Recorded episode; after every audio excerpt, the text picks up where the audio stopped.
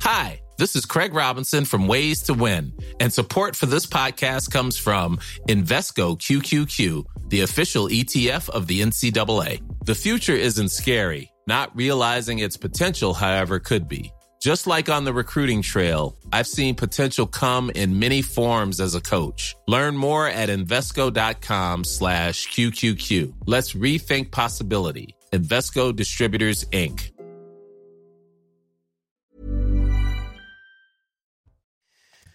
Bonsoir à tous, ravi de vous retrouver comme chaque soir de 22h à minuit pour euh, évoquer les grands thèmes d'actualité, en discuter, en débattre avec mes invités. Avant les présentations, le sommaire ce soir, les vacances scolaires de février gâchées par la bataille contre la réforme des retraites. En tout cas, la CGT cheminot et Sudrail appellent à une grève reconductible à la SNCF dès les 7 et 8 février euh, prochains. Va-t-on vers une France bloquée si l'exécutif maintient sa réforme? Le gouvernement monte au front et dénonce euh, une CGT qui n'a pas à faire la loi dans le pays. Débat à suivre. On reviendra sur le cas également de, ce père qui s'est vengé contre celui qui l'accuse d'avoir agressé sa petite fille à Rouen. On en parlait, on en parlait il y a quelques semaines. Une peine euh, aménageable a été requise contre cet homme qui s'était fait justice lui-même. Des peines de prison également requises contre deux autres prévenus. Une affaire qui avait fait grand bruit l'heure où certains semblent privilégier la loi du talion à l'état de droit. Et puis euh, Éric Zemmour qui s'est rendu ce matin à la gare du Nord à Paris pour lancer une campagne contre l'insécurité dans les transports en Ile-de-France, deux semaines après l'agression à l'arme blanche qui a fait sept blessés dans cette même gare. Incivilité, vol, raquettes, violence, agression sexuelle et viol. L'insécurité dans les transports en commun en Ile-de-France explose, estiment les troupes de reconquête. Mais qu'en est-il réellement? Nous le verrons grâce à un reportage tourné par les équipes de, de CNews. Dans quelques minutes, le tout autour de Karim Abrik, comme d'habitude. Bonsoir, cher Karima, de la rédaction de CNews. Johan Usaï, Bonsoir, du service politique. Bonsoir, cher euh, Johan. Valérie Lecable est parmi nous ce soir. Bonsoir, Bonsoir, chère Valérie, journaliste, directrice, présidente même de euh, HK Stratégie. Alexandre Devecchio, rédacteur en chef au Figaro, comme tous les soirs, tout comme Jean-Sébastien Ferjou, qui nous raconte des anecdotes avant les, les débuts d'émission. Mais celle-là, je vais la laisser en off, comme on dit. Directeur euh, de la publication d'Atlantico. Il est 22 heures passées d'une petite minute. Le rappel de l'actualité, Adrien Spiteri. Bonsoir Julien, bonsoir à tous. À la une de l'actualité, Elisabeth Borne défend la réforme des retraites. La Première ministre était interrogée par l'opposition aujourd'hui à l'Assemblée nationale. Elle a tenté d'éteindre la polémique qui assure que le projet vise à réduire les inégalités. Hier, Franck Riester affirmait que les femmes seraient, je cite, pénalisées par la réforme. On écoute la Première ministre. Nous réduisons les inégalités inacceptables entre les femmes et les hommes au moment de la retraite. Les femmes seront les premières bénéficiaires de la revalorisation des petites pensions. Elles sont aujourd'hui plus nombreuses à avoir cotisé avec des revenus modestes. Et grâce à la revalorisation de la retraite minimale, près d'un tiers d'entre elles vont voir leur pension augmenter. Sudrail et la CGT euh, cheminot proposent une grève reconductible dès la mi-février à la SNCF. Elle sera effective si le gouvernement ne retire pas son projet de réforme des retraites. Les deux syndicats appellent déjà à deux jours de grève les 7 et 8 février.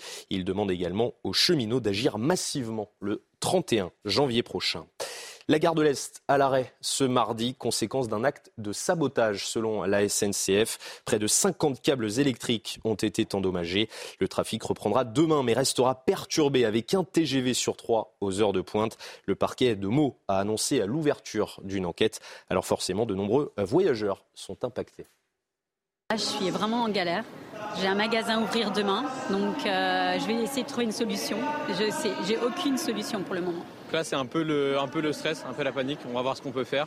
Je pense qu'on va voir si on peut pas y aller forcément en voiture, peut-être, et on va voir les, les départs de train euh, ailleurs, peut-être Gare du Nord. Bah, Pour l'instant, il n'y a rien de disponible, mais sinon, on va faire ça dans la nuit ou des trains de nuit, on ne sait pas encore. 18 mois de prison requis contre un père de famille à Rouen, dont 6 à 9 mois de sursis aménageable. Avec euh, trois complices, il est accusé d'avoir frappé l'agresseur sexuel présumé de sa fille de 6 ans. La décision du tribunal sera rendue le 7 mars prochain. Et puis la France rapatrie 15 femmes et 32 enfants de Syrie, annonce du ministère des Affaires étrangères. Tous étaient détenus dans des camps de prisonniers djihadistes dans le nord-est du pays. 8 des 15 femmes sont déjà en garde à vue. Il s'agit du troisième rapatriement d'ampleur après celui du 5 juillet 2022. Merci beaucoup, cher Adrien. On vous retrouve dans une trentaine de minutes pour un nouveau point sur l'actualité. On marque notre pause et on ouvre ce soir fois que notre premier thème. On va se poser cette question. C'est vrai qu'on l'a vu dans les, dans les titres euh, d'Adrien. Que s'est-il passé la nuit dernière, Gare de l'Est Le ministre qui dénonce un acte de malveillance euh, scandaleux. Faut-il y voir les prémices de ce que nous annoncent certains syndicalistes? On va pas s'avancer euh, non plus des masses, hein, parce que c'est pour l'instant impossible de dire d'où vient cet acte de, de malveillance et de, et de sabotage. Mais on va en dire un mot dans un instant. À tout de suite.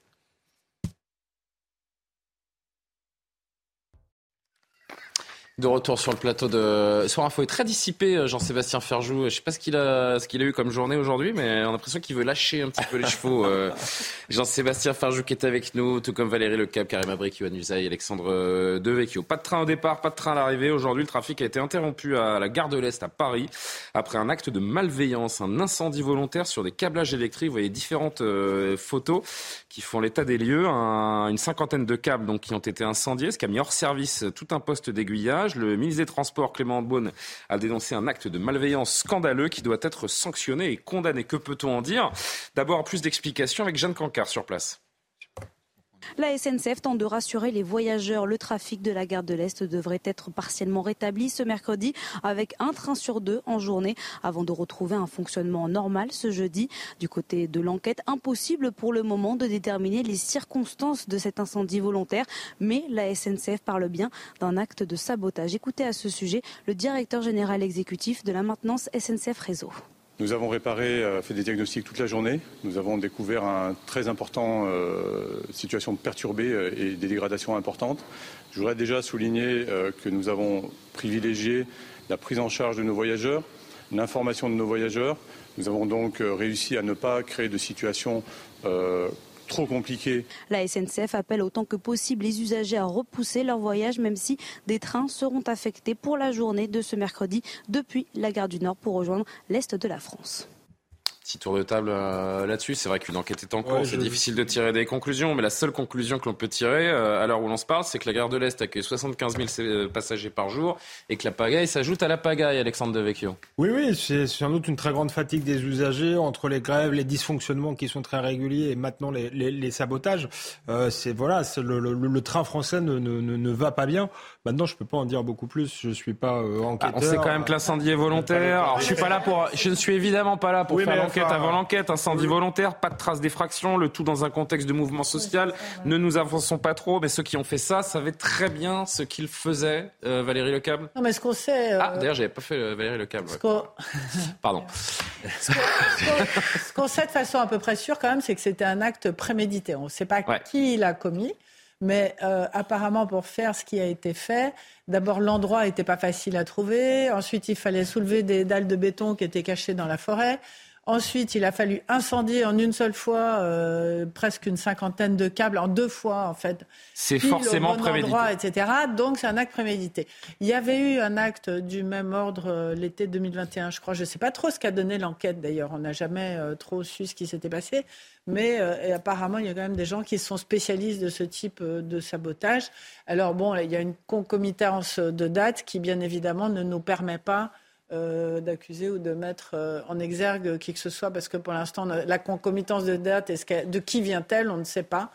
Euh, mais, c'est vrai que ça en fait beaucoup euh, en une seule fois pour la SNCF, sans doute, puisqu'on va sans doute aussi parler de tous les appels à la. On y vient dans un instant. C'est quand même inquiétant. Je trouve que c'est quand même inquiétant, puis ça donne une idée du climat social dans lequel on est actuellement. Il y a des gens qui se sentent autorisés à faire ce genre de choses, ce genre d'actes de désobéissance civile. Et j'ai l'impression aussi que dans le climat actuel, il y a plusieurs politiques euh, qui sont assez complaisants avec les actes de désobéissance civile. Alors peut-être que ça en encourage certains qui se sentent légitimés euh, dans ce genre d'action. Évidemment, on va attendre, mais pour l'instant, enfin, avec les informations qu'on a pour le moment, la SNCF parle quand même d'un acte de sabotage. Donc, on peut quand même condamner euh, cet acte-là et s'inquiéter effectivement du ben, climat et qui aurait pu causer aussi des menaces. Il y a littéralement aussi une question de sécurité. Bien sûr. Ben, c'est pour ça que le trafic a été interrompu et qu'il sera demain euh, rétabli, mais partiellement seulement, un train sur trois, je crois, pour l'instant. vous achetez la thèse, Jean-Sébastien Ferjou? Je ne sais pas, j'écoute ce qui a été annoncé par la SNCF comme par le ministre des Transports. C'est vrai que ce qui est un peu inquiétant, c'est qu'en général, il y a une tradition de respect de l'outil de travail chez les syndicats euh, de la SNCF. À l'inverse, ils ont plutôt alerté en permanence. Le blocage, la grève, oui, mais saboter l'outil de travail, c'est vrai que c'est pas le, c'est pas le genre des cheminots et des. Non, mais exactement, il y a C'est pas euh, quelque chose euh, d'habituel du tout à la SNCF, me semble-t-il.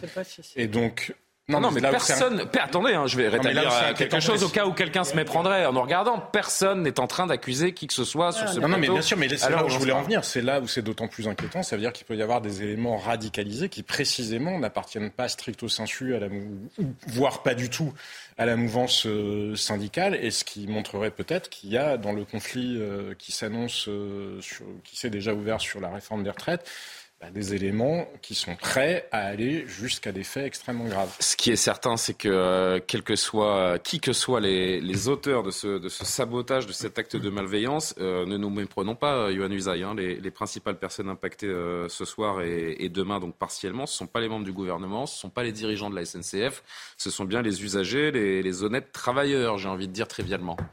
Oui, et pourtant, si c'est un acte de sabotage, la cible, c'est soit la SNCF, soit le gouvernement, en, réalité. C'est pour ça que c'est contre-productif. Il, faut souhaiter que euh, l'enquête euh, avance vite et qu'elle permette de déterminer qui est à l'origine de, de, ce sabotage et de les condamner évidemment très, très sévèrement. Mais ça montre quand même la, vulnérabilité de notre système, si vous voulez. Parce que pour, pour mettre à mal tout un réseau SNCF, on, peut euh, couper ou brûler quelques, quelques câbles.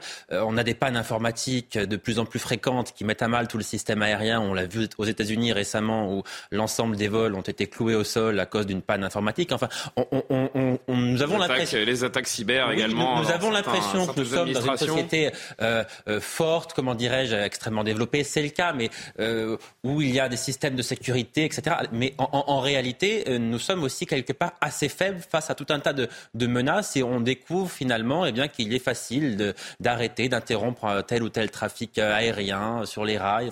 moi, ça m'interroge beaucoup quand même. mais, là, c'est très artisanal comme façon de faire, justement. artisanal, et très, très professionnel. parce qu'il savait précisément où il fallait couper le câble, où il fallait l'incendier. N'importe qui ne pouvait pas savoir déjà où se trouvent les différents boîtiers, etc. Et savoir comment. Euh, je serais incapable d'arrêter une TGV. Hein, non, non, je suis d'accord, mais c'est juste des dalles en béton. C'est pas une cyberattaque, c'est pas des choses sophistiquées. Je veux dire, c'est une attaque qui aurait pu être faite l'année dernière plus effrayant peut-être. C'est de montrer qu'on est à ce point-là vulnérable en réalité. Moi, ça m'interroge vraiment. De soulever une dalle de béton et de savoir quoi faire pour euh, interrompre pendant plus de 24 heures euh, toute une ligne. Oui, mais en même temps, il faut savoir où sont ces lieux. Donc, ça reste quand même deux lieux stratégiques. Après, c'est vrai que la, concomitance dont, on, parle, ça intervient. Donc, on va revenir dans, dans, une minute. Ça intervient le jour où Sudrail et la CGT annoncent une grève reconductible c'est quand même très très gros de se dire que ces mêmes euh, gens pourraient être euh, à l'origine de, ce sabotage. Franchement, moi, j'y crois pas une seconde, mais, euh, mais l'enquête le dira. Oui, Alexandre, vous voulez ajouter une chose sur, la, vulnérabilité de nos, non, non, sur la, installations de manière générale? Non, la, technologie qui, fait que, qui, nous fait faire d'immenses programmes, et effectivement, parfois, il suffit de couper un câble ou de, pour plonger tout un pays dans, le noir. On, en parlait même avec la, menace russe, où on a appris qu'il y avait des câbles Internet sous, sous la mer et qui pouvaient y avoir un piratage qui désorganise totalement une société. C'est le revers des sociétés modernes qui pensent être toutes puissantes euh, en matière de technologie et qui en fait sont des colosses au, pied d'argile. Bah vous, euh, vous coupez l'électricité dans un pays et, oui, et, les, conséquences sont... et les conséquences sont dramatiques. Sont dramatiques. Bon. Euh, promis, je ne couperai pas le câble ce soir. Hein. Je... Merci. Oh, c'est une promesse. On marque une Faut que tout le monde l'écoute. Hein. On marque, je, vais, non, je, je m'excuse pour cette très mauvaise boutade. La réforme des, des retraites et euh, les syndicats CGT en tête qui euh, font monter la, la, pression, qui promettent de nombreux blocages et une grève reconductible au mois de février. Les vacances sont-elles gâchées d'avance? On en parle dans une minute. À tout de suite. Comment Les débats de Soir Info reviennent juste après le rappel de l'actualité. Adrien Spiteri. Un projet de loi de relance du nucléaire adopté par le Sénat, 239 voix pour, 16 voix contre. Il prévoit notamment la suppression du plafonnement à 50% de la part du nucléaire dans le mix électrique d'ici 2035.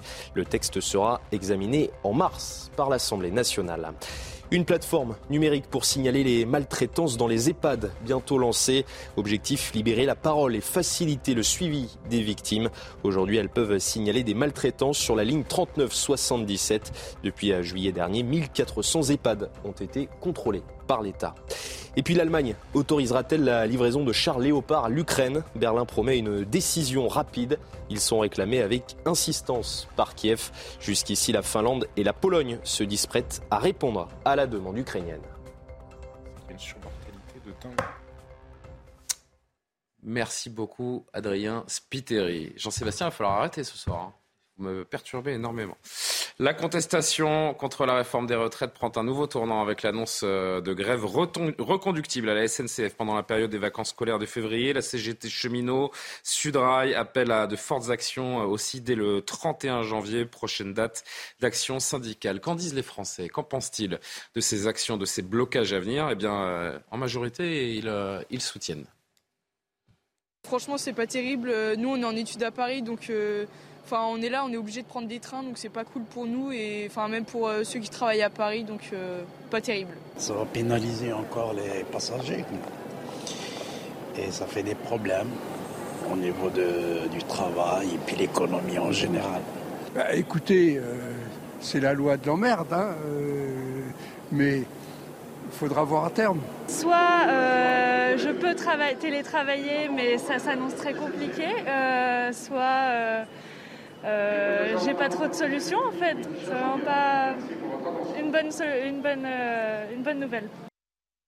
C'est un mardi noir en fait euh, qui nous attend. Si on regarde tout cela de plus près, Johan Usaï, c'est un mois de février noir en fait qui nous attend en réalité. Oui, mais c'était prévisible et, même annoncé de, de, de, la part des syndicats.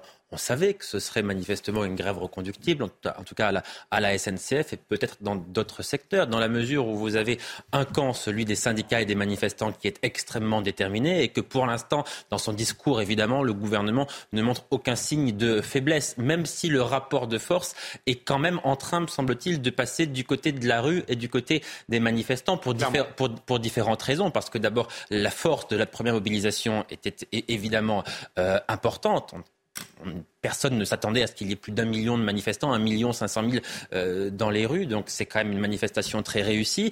Et parce Ce que sera pas moins mardi prochain. Hein, donc a priori. pression de, de, la rue et des syndicats et pression politique aussi, où on sent bien quand même qu'une partie des députés est en train de douter, y compris au sein du camp présidentiel. Vous avez quelques députés qui font savoir publiquement pour mettre la pression que s'il n'y a pas de changement, ils ne voteront pas cette réforme.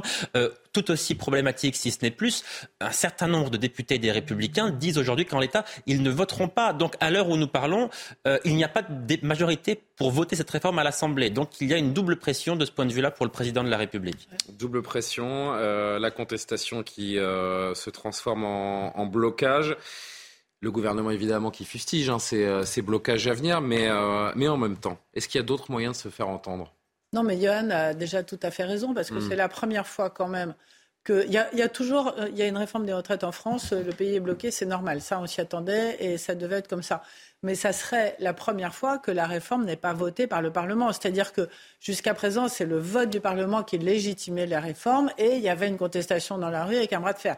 Mais s'il y a contestation dans la rue et pas vote au Parlement, tout d'un coup, ça devient une réforme qui est portée vraiment que par Emmanuel Macron et Elisabeth Borne. Donc c'est quand même un sujet. Concernant euh, les cheminots, il faut quand même dire que ce sont toujours eux euh, qui sont en grève les premiers. Je veux dire, euh, c'est toujours les trains, la CGT cheminot, FO, ceux-là, on les connaît, il n'y a pas de surprise particulière. Donc, moi, je trouve que sur le déroulement... Et les fêtages d'huile? Alors, ce qui est vrai, ce qui est vrai, c'est qu'il y a eu un peu plus de monde que prévu la dernière fois et qu'il y en aura peut-être encore presque autant mardi prochain. Ça, c'est vrai. Mais sur le déroulé de la contestation, jusqu'à maintenant, il n'y a pas de surprise absolument considérable je suis d'accord que le point le plus fort de crispation, c'est cette histoire de ne pas avoir. Parce que si en plus il faut voter avec le 49-3, ça devient compliqué, au point qu'il y a des gens maintenant qui parlent de motion référendaire. Je ne sais pas si vous avez suivi ça. C'est-à-dire que ce soit Marine Le Pen ou une partie euh, de euh, l'opposition hier soir également, qui demande une motion référendaire. Une motion référendaire, c'est quelque chose qui est déposé par les députés au Parlement. Qui n'aura jamais lieu d'ailleurs et qui demande un référendum sur le sujet en disant puisqu'il n'y a pas la légitimité à l'Assemblée nationale, il faut demander au peuple. Et bien sûr, ils ne pourront pas le faire parce qu'ils vont perdre euh, c'est quasi obligatoire qu'ils perdent. Mais c'est vrai que du coup, ça complique encore euh, le. Mais plus que jamais, le gouvernement est dos au mur, que ce soit, euh, comme l'a rappelé Johan, sur ces députés LR qui euh, semblent un par un se, se désister. soyons prudents, mais c'est qu'en ce moment, il y a, en tout cas, pour l'instant, à l'heure où l'on se parle, la, la loi n'est pas votée. Il n'y a pas de majorité assurée. Exactement. Et de l'autre, les syndicats qui, qui menacent de blocage. Vous avez un gouvernement, Jean-Sébastien, qui dit qu'il ne bougera pas sur les 64 ans. Vous avez des syndicats, un syndicat en particulier, la CGT, qui affirme que le blocage, euh, bah, c'est le gouvernement en fait qui le, qui le provoque. Qui est responsable à l'arrivée? Si blocage il y a c'est la démocratie sociale française qui ne fonctionne pas depuis des années. Hmm. Ça n'a rien euh, de nouveau. Moi, je crois que là, l'élément un peu nouveau, c'est le doute qui commence à s'installer et le fait qu'Emmanuel Macron centralise et personnalise absolument son pouvoir et que finalement une certaine partie de sa propre majorité se dise mais il le fait parce qu'il a envie d'accrocher le badge de réformateur sur sa veste. Mais finalement, est-ce bien utile et surtout est-ce une réforme qui en vaut la peine? Parce que l'ampleur de la réforme est limitée. C'est exactement et je pense qu'il va y avoir un élément assez déterminant qui seront les résultats des trois partiels. Vous savez, il y a trois partiels, on est dans l'entre-deux tours. Donc il y a eu un premier tour, le deuxième tour sera dimanche prochain. Je pense qu'un euh, certain nombre de députés de la majorité ou de députés LR tentés de voter la réforme ou hésitants vont regarder les résultats de très près parce que tout le monde a en tête le scénario d'une dissolution qui pourrait suivre. Donc il y a une circonscription où le député Renaissance a d'ores et déjà été éliminé. Dans les deux autres, il me semble, Johan, que le, le, RN est très fort. Que le RN est très fort face malgré tout au député Renaissance. Mais je pense qu'il est capable d'aller jusqu'à la on va regarder chef de l'État, vous croyez Parce que on commence à entendre, il y a les députés qui sont exprimés ouvertement, et puis il y en a d'autres qui commencent à dire en sourdine, qui trouvent que la manière qu'a Emmanuel Macron de déployer ce quinquennat-là et finalement d'ignorer toutes ses troupes, euh, bah, ils n'ont pas vocation nécessairement à le suivre dans une opération, dans une opération suicide. Si encore ils étaient persuadés du bien, enfin, c'est pas le bien fondé de la réforme, parce que je pense qu'ils ne doutent pas du fait qu'il faille faire une réforme. En revanche, ils se disent est-ce que ça en vaut, est-ce que le jeu en vaut la chandelle? Oui, Karim Abrik c'est la deuxième manche qui commence pour Emmanuel Macron et elle s'annonce un peu plus compliquée que prévu parce qu'effectivement, la variable qu'on n'avait pas vu venir, c'est euh, cette hésitation de certains membres, donc LR de la majorité, où on se disait, ou en fait, pour, Emmanuel Macron, ça allait de soi euh, qu'ils allaient voter pour la réforme. Et là, il y a cette hésitation. Donc, franchement, ça, c'est vraiment cette variable un peu plus surprenante qui peut faire vaciller un peu plus le gouvernement. Et euh, cela étant dit, oui, ça se complique aussi parce que je pense qu'on touche véritablement ce modèle français. Les Français le réalisent et parce que ça restait quand même hein, un petit peu abstrait tout ça et on touche au cœur de, la situation. Donc, la réforme des retraites, l'âge, même si c'est peut-être symbolique pour certains, le deux ans de plus ne passe pas. On a beau mm. aller avec toutes sortes d'aménagements, euh, ça ne passe tout simplement pas. Donc, je pense que ça va être de plus en plus euh, compliqué pour Emmanuel Macron. Le risque que ça se complique au Parlement, le risque euh, que les syndicats jusque boutistes fassent encore parler d'eux. D'ailleurs, la CGT envisage aussi d'autres types d'actions hein, en dehors des blocages. La CGT mine énergie Marseille veut aider les boulangers qui ont des factures au montant mirobolant. CGT Énergie veut carrément intervenir sur les compteurs avec des opérations de gratuité, alors que euh, on peut se demander euh, ce qu'il faut penser de, telles méthodes. Euh, les électriciens et gaziers avec les travailleurs des ports et docks, des raffineries, des transports, créent les conditions, créons les conditions de la grève générale et la solidarité entre tous les travailleurs, paysans, artisans, ceux qui gagnent leur vie du travail produit. Sans nous, ils ne sont rien. Il y a ce communiqué qu'on a vu juste avant, je voudrais relire quelques lignes. Concrètement, euh, disent-ils, euh, CGT Énergie Marseille, c'est de faire une manipulation sur le compteur pour que les boulangers puissent avoir un tarif soit de 50, soit de 60% gratuit. C'est complètement illégal. C'est aussi complètement moral pour nous. Euh, qu'en dites-vous, cher Alexandre Devecchio? C'est illégal, mais c'est moral. Les choses sont compliquées. La, la, CGT va se rendre sympathique auprès de public ne, euh, auprès duquel elle n'était pas forcément euh, sympathique. Je trouve c'est c'est pas bête. Je sais hein. pas si c'est moral ou pas, mais c'est euh, assez malin euh, pour une fois, des syndicats d'avions. Ça reste quand même illégal. Ça reste illégal, mais. Alors, premièrement, je vous rassure, c'est illégal. Enfin, j'ai pas dit que c'était légal. Je dis juste que tactiquement, euh, c'est bien joué, puisque les syndicats là sont connus plutôt pour. Là, vous vous mettez les artisans dans la poche. Et que le jeu du gouvernement, c'est de diviser les catégories, de dire, regardez, voyez, voyez les fonctionnaires, les régimes spéciaux, etc. Vous payez pour eux. Là, ils se mettent dans la poche des artisans, des commerçants qui sont pas favorables à la, à la réforme des retraites parce qu'ils travaillent dur, parce que leur montant de pension euh, est faible, euh, qui sont, euh, ont des problèmes physiques généralement à la fin de, leur carrière. Donc ils sont, ils sont plutôt opposés à cette euh, réforme-là. Ils peuvent pas faire grève et en même temps, ils sont pas non plus favorables normalement à la CGT pour des raisons idéologiques, parce qu'eux sont des indépendants et puis parce qu'ils ont l'impression que les régimes spéciaux sont des privilégiés. Mais en ça, ils se mettent effectivement des gens dans la poche qui pourraient, qui ont des intérêts convergents sur, euh, sur cette réforme-là. Donc, euh, euh, tactiquement, c'est plutôt bien joué. La réponse de Bruno Le Maire sur cette action de la CGT, donc pour les boulangers. Enfin, c'est pas la CGT qui décide en France. C'est pas la CGT qui décide des tarifs. C'est pas la CGT qui décide qui doit payer quoi. Et en quoi est-ce que la CGT connaît les factures à l'euro près de telle personne ou telle personne? En quoi est-ce qu'elle connaît leur compte d'exploitation? En quoi elle sait si euh, telle entreprise est en difficulté ou pas? Puis après, ce sera les ménages. On va euh, payer pour les uns et pas payer pour euh, les autres. Ce n'est pas à la CGT de faire la loi en France. C'est aux parlementaires, c'est aux représentants du peuple français. C'est comme ça que ça doit exister en démocratie et il n'y a aucune raison que cela change. Et qui est-ce qui s'engouffre dans cette brèche Jean-Luc Mélenchon, bien sûr. Bravo à la CGT Énergie pour leur action en soutien aux boulangers à Marseille face à la marchandisation de notre système. La solidarité s'organise partout. Réaction? Oui. ben non, oui. Allez, Johan et, Johan Jean-Sébastien, oui. J'étais en train de me dire qu'à chaque fois que ah bah il en loupe pas une, hein. peut aller peut aller à l'encontre de la loi. En fait, dès qu'il s'agit de ne pas respecter la loi, on a l'impression que. en l'occurrence, c'est pas la France insoumise qui veut euh, rendre gratuit l'énergie. Hein, mais...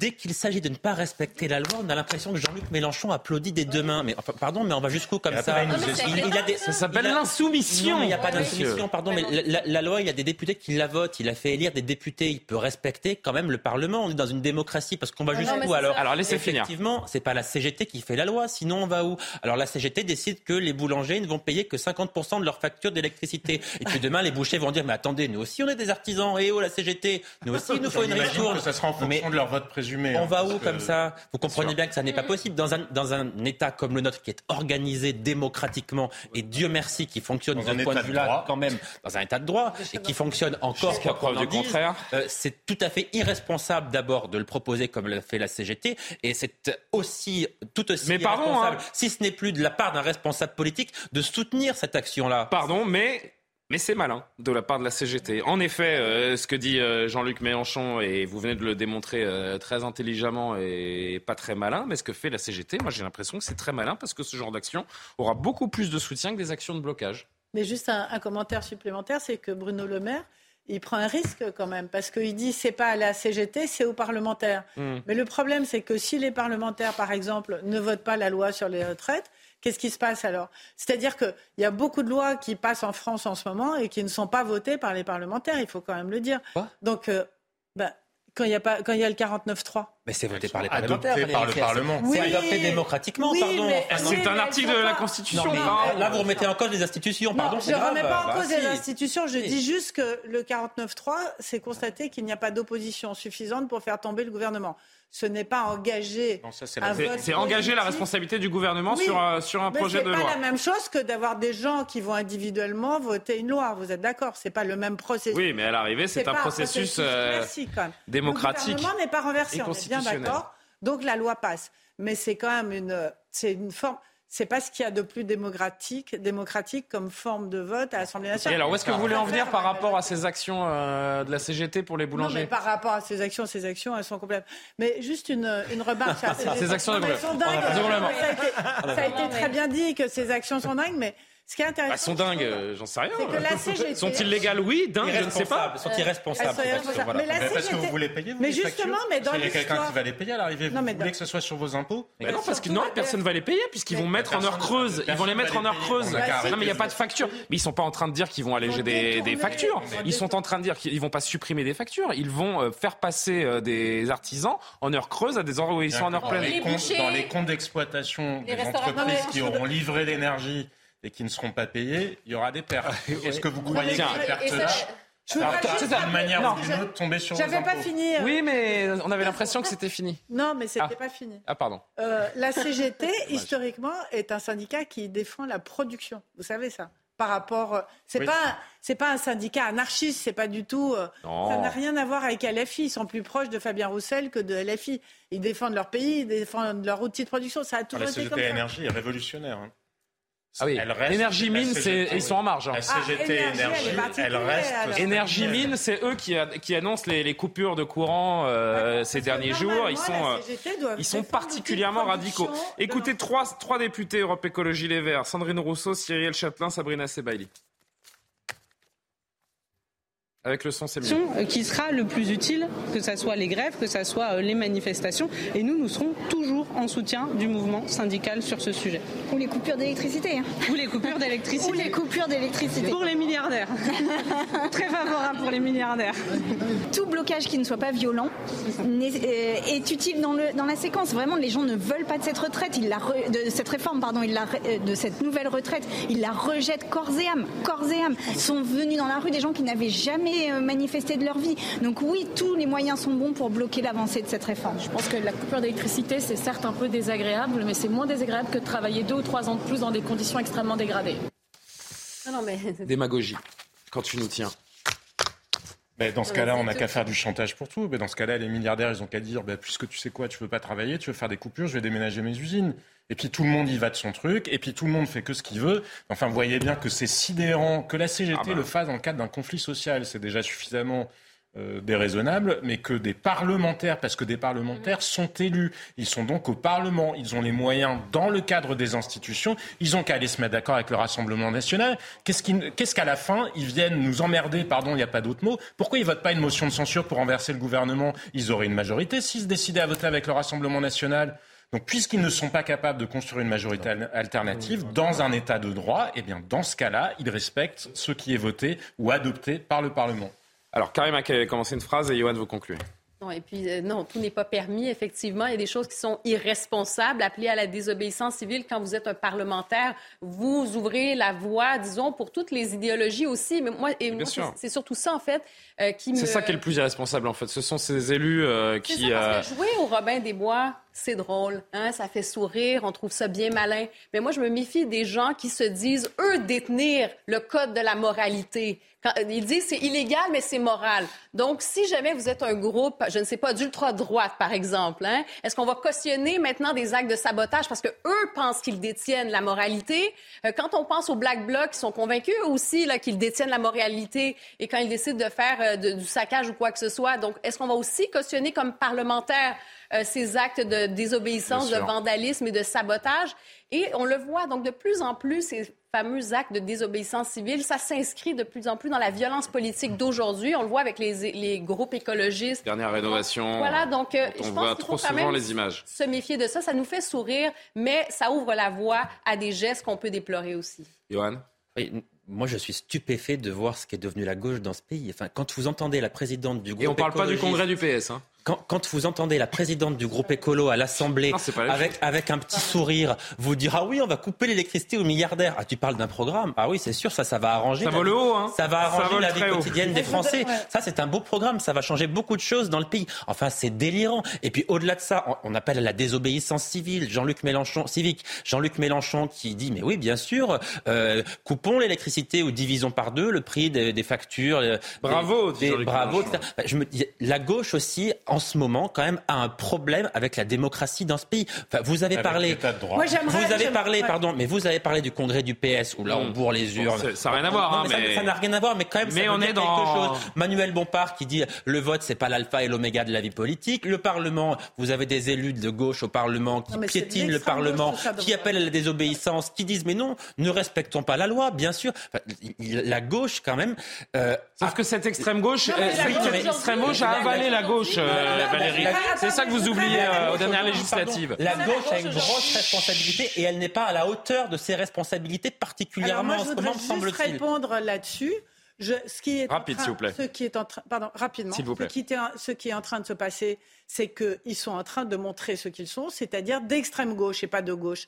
Et quand ils contestent le fait qu'ils sont d'extrême gauche, Voilà, c'est la preuve, CQFD. Ils sont vraiment d'extrême gauche. C'est comme si le Rassemblement, oui, ils sont euh, plus nombreux LFI, mais la gauche. Ils sont dangereux. Vous voulez que je dise ces propositions-là sont dangereuses. C'est ça la réalité. Non, mais, Ces propositions sont dangereuses. Mais il faut arrêter de les appeler la gauche. Il faut les appeler la gauche aujourd'hui. C'est la gauche. La gauche de gouvernement qui a dirigé ce pays sous François Mitterrand ou sous François Hollande ne parlerait pas de cette façon-là. Ah, ça c'est sûr. Ça c'est sûr.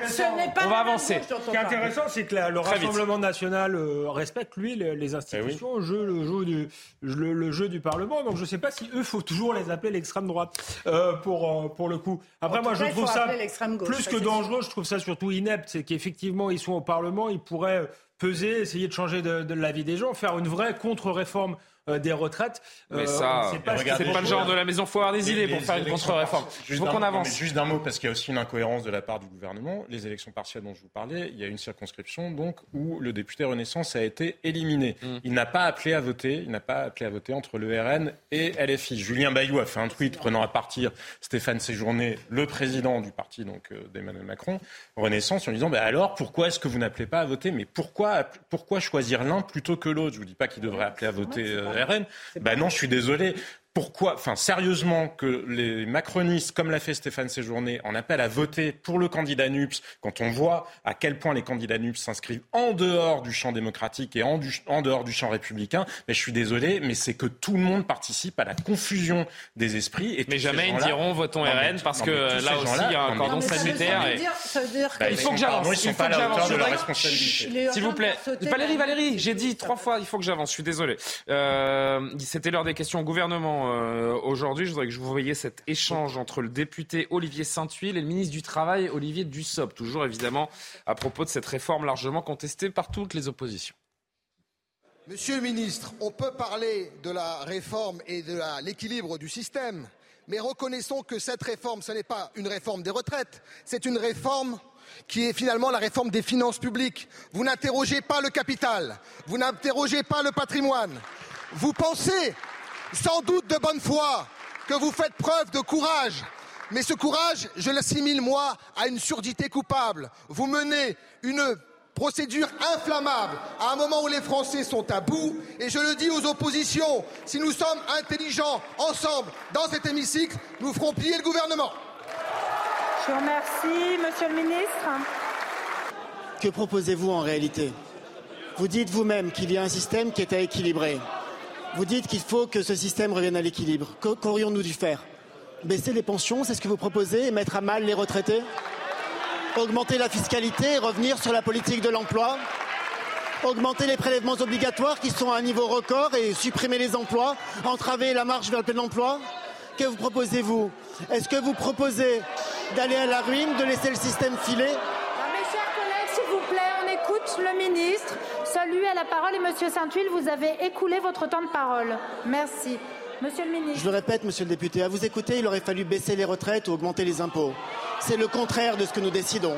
Nous croyons au travail, nous croyons à la croissance, nous croyons à la prospérité, nous croyons au plein emploi et nous croyons à des bonnes retraites. Parce que ne pas le faire, c'est mettre en marche la machine à décote, la machine à petite pension et la machine à créer de la pauvreté. Encore une fois, pourquoi maintenant Pourquoi s'entêter vu le contexte, vu la tournure que prennent les, événements? C'est franchement plus les jours passent, moins je comprends euh, Julien, il faut quand même pas être naïf. L'entêtement du gouvernement non, mais, Non, mais Julien, il faut pas être naïf. Cette, cette réforme a été. Ah, mais je ne suis pas naïf. C'est l'image du président de la République qui est en jeu, je l'ai bien compris, euh, Valérie. Le Conseil des ministres hier, ils peuvent pas lâcher aujourd'hui. Ça serait complètement absurde. Après, ce député euh, de je ne sais quelle origine, d'outre-mer, de je ne sais où, qui fait député du Nord, député à l'Assemblée nationale, il est totalement irrespectueux. On peut pas. Bon, arrêtez. Euh, bah, on en a vu d'autres hein, depuis six mois. Euh. Mais on parle pas. Ça veut dire c'est pipeau. Arrête de pipoter. C'est pas une journaliste d'expérience comme vous que je vais expliquer comment ça se passe à l'Assemblée nationale, quand même, Valérie. Non mais attendez. si on s'arrête à ça, on regarde plus beaucoup les débats de la. Qu'est-ce que vous diriez? Pardon? S'ils lâchaient l'affaire tout de suite, là maintenant, qu'est-ce que vous diriez? Mais qu'ils ont entendu les, Français et l'opinion. Enfin, les 60, vous avez vu le dernier sondage 68% des Français sont pour, sont pour, sont Combien contre. 68% des Français sont contre cette euh, réforme. Non, mais en ce fait, qui est terrible, c'est après, plus, non, mais après, il y a une autre question. Hein. Est-ce que l'opinion a forcément raison? Est-ce que l'opinion détient la vérité? Non, mais Là, c'est euh, C'est ça qui est Non, mais ne donnons pas non plus l'impression de laisser penser qu'Emmanuel Macron ferait cette réforme juste pour son bon plaisir. Il avait il avait promis cette réforme, mais si cette réforme a été promise, c'est parce qu'il avait aussi dit qu'il toucherait jamais à l'âge de départ euh, il y a cinq ans. C'est parce qu'il euh, estime qu'il a des bonnes raisons de la faire. On peut être pour ou contre, on peut comprendre ou pas, mais il est vrai qu'il y a des bonnes raisons de faire cette réforme. Ne serait-ce que d'abord pour les marchés financiers, parce que je vous rappelle qu'on emprunte quand même. Oui, ça peut vous faire rigoler, mais c'est important. Les marchés financiers, ça paraît un peu abstrait comme ça. Euh, mais oui, mais pardon, mais c'est notre argent, parce que quand on emprunte à des taux d'intérêt qui sont aujourd'hui à 3%, eh bien, ça veut dire qu'on dépense de plus en plus d'argent pour rembourser la dette. Parce qu'on a besoin aussi de rassurer effectivement le FMI, la Commission européenne, etc., qui met un peu la pression. Et parce qu'Emmanuel Macron l'avait dit aussi, on a besoin de dégager des marges de manœuvre budgétaires. Ça a été présenté comme ça au début, cette réforme. L'été dernier, quand Emmanuel Macron a Donc c'est pas une réforme, des retraites, c'est une réforme fiscale. Une réforme des euh, retraites, mais qui vise aussi à dégager des marges de manœuvre budgétaires pour investir dans les hôpitaux, pour investir à l'école. Mais pardon, mais c'est comme ça qu'elle a été présentée au début, cette réforme. Le gouvernement est revenu sur ces éléments de langage parce qu'évidemment, c'est difficile de vendre une réforme de cette manière-là, mais la réalité est aussi celle-là, c'est certain. C'est bien la, réalité qui pose problème. Je pense que les Français l'ont compris, ce que vous dites, mais, mais ils ne sont pas forcément d'accord. Ils pensent que pour faire des économies, il y a peut-être il faut peut-être aller voir ailleurs dans la dépense sociale, dans la bureaucratie, que dans la réforme des retraites. On a l'impression que l'alpha et l'oméga de la vie politique, c'est la, réforme des retraites et que c'est le seul moyen de faire des économies. Du reste, ça ne s'inscrit pas du, tout dans une vision. Faire plaisir au marché financier, ça peut être utile. C'est pas faire plaisir. Mais, mais, mais faire, plaisir, c'est pas le bon terme. Je voudrais encore une fois. Non, non, non, non. pardon, mais que les marchés financiers nous attaquent. Valérie, je viendrai vers vous dans un instant, mais, ça ne fait pas un horizon politique. Une fois qu'on a dit ça, est-ce que ça fait un projet pour le pays Non. Non, mais ça reste un problème politique. Est-ce que ça fait Non, mais non parce que c'est un problème. Je voudrais encore avancer euh, un instant parce qu'il y a un autre point, un dernier point sensible de la réforme que je voudrais évoquer euh, avec vous, la question des femmes qui devront partir plus tard en retraite. Seront-elles pénalisées au final? C'est une question qui euh, est prégnante ces dernières heures, ces deux, trois derniers jours. C'est ce qui ressort de l'étude d'impact donc commandée par le gouvernement. Et pourtant, la première ministre, donc Elisabeth Borne, maintient que la réforme est juste pour elle. Là encore, regardez cette échange pendant les questions au gouvernement avec la députée de PS, Mélanie Thomas, et la réponse d'Elisabeth Borne. Votre ministre, Franck Riester, l'avoue lui-même. Les femmes, davantage que les hommes, seront plus lourdement pénalisées par votre report de l'âge. Pour la génération 80, l'effort des femmes sera deux fois plus important que l'effort fourni par les hommes. Au SMIC, à temps partiel, carrière fractionnée, carrière hachée, vous parlez des femmes sans humanité. Secrétaires, aides à domicile, caissières, ouvrières agricoles doivent déjà composer avec 40% de pension de moins que les hommes. Les trois quarts des petites retraites, ce sont elles, les femmes, premières victimes de la décote. Vous attaquez leurs belles années après une vie de labeur. Au contraire, nous réduisons les inégalités inacceptables entre les femmes et les hommes au moment de la retraite. Les femmes seront les premières bénéficiaires de la revalorisation des petites pensions.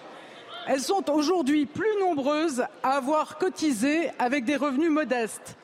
Et grâce à la revalorisation de la retraite minimale, près d'un tiers d'entre elles vont voir leur pension augmenter. Pour les retraités actuels, notre projet bénéficie là encore davantage aux femmes l'augmentation moyenne des petites pensions sera deux fois plus élevée pour elles que pour les hommes. C'est très intéressant ce qu'elle répond, euh, la Première ministre, parce qu'en fait, elle ne répond pas à la question. Elle répond euh, congé parental et revalorisation des petites pensions. Elle est complètement à côté de la plaque. C'est pas ce que lui demande la députée. Et, d'une certaine manière, c'est un aveu de faiblesse de la part de la Première ministre, j'ai l'impression. Non, pas tout à fait, parce qu'en en fait, euh, les femmes, elles ont, quand elles ont des enfants, elles ont huit trimestres de plus par enfant elles ont deux années de cotisation de plus par enfant. Mais les trimestres engrangés sont impactés par la réforme. Mais c'est ça, ça c'est vrai. C'est tout à fait. Et voilà, et sur ça, elle ne répond pas. Et sur ça, elle ne répond pas. elle ne répond pas sur ce point-là. Vous avez tout à fait raison. Voilà, c'est pour ça que je vous dis qu'elle est à côté de la plaque et qu'elle a fait la pire réponse qu'elle pouvait faire. C'est-à-dire que plus les femmes vont partir tard, moins elles vont bénéficier de l'avantage c'est exactement ça. quand elles ont eu des enfants. Ça. Mais et ça, elle ne, veut pas la mettre, elle ne le dit pas. Ce que dit Elisabeth Borne pour autant n'est pas faux. Oui, mais elle répond à côté. Elle répond à côté. Oui, mais ça, alors c'est la base euh, des éléments de langage. Ah oui, mais sauf que, sauf qu'encore une fois, on, commence à s'y faire, on commence à s'y faire et ça se voit comme le nez au milieu du visage. Est-ce que vous me donnez encore un quart de seconde pour répondre à Alexandre de Quart de seconde, oui qui a dit euh, pourquoi est-ce qu'en France, quand on fait une réforme des retraites... Ah oui, donc vous, les femmes, ça vous intéresse pas Si, si, je, je vous ai répondu. Est-ce que vous avez d'autres questions sur les femmes? Ah oui, je voulais qu'on passe de 3 minutes sur la on retraite qu'on pouvait on peut économiser. sur les femmes, mais en gros, elles perdent sur la durée. Donc cette réforme est injuste pour les femmes. Elles sont les grandes perdantes. Non, c'est pas vrai. En termes d'argent, en termes de pouvoir d'achat, elles gagnent. Elles vont avoir des retraites, des pensions plus importantes.